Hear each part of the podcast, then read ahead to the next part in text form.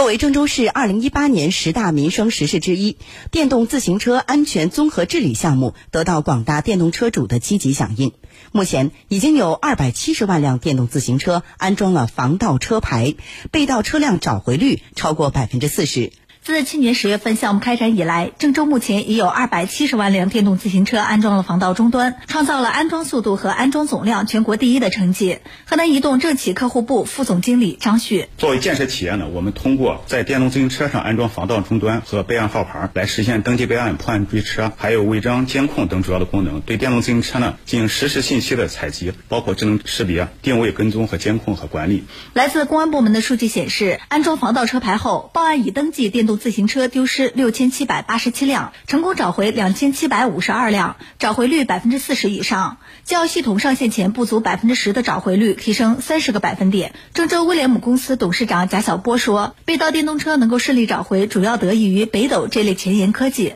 每个电动车上都装了一个北斗卫星定位终端，将为我们老百姓电动车的防丢防盗做到了有效的服务。前一段，我们郑州市一个市民电动车被人偷到了上海，郑州公安局和上海公安局利用北斗卫星定位服务系统，很快为这个居民找到了这个车。郑州移动公司物联网中心主任杨洋提醒：已安装防盗车牌的电动车一旦丢失，要及时报警。电动车车主呢，如果发现自己的车辆被盗的话，一定要第一时间拨打幺幺零报警。这样的话，我们才能够在第一时间找到我们车辆最新的轨迹，然后对车辆进行布控，尽快的把车辆进行追回。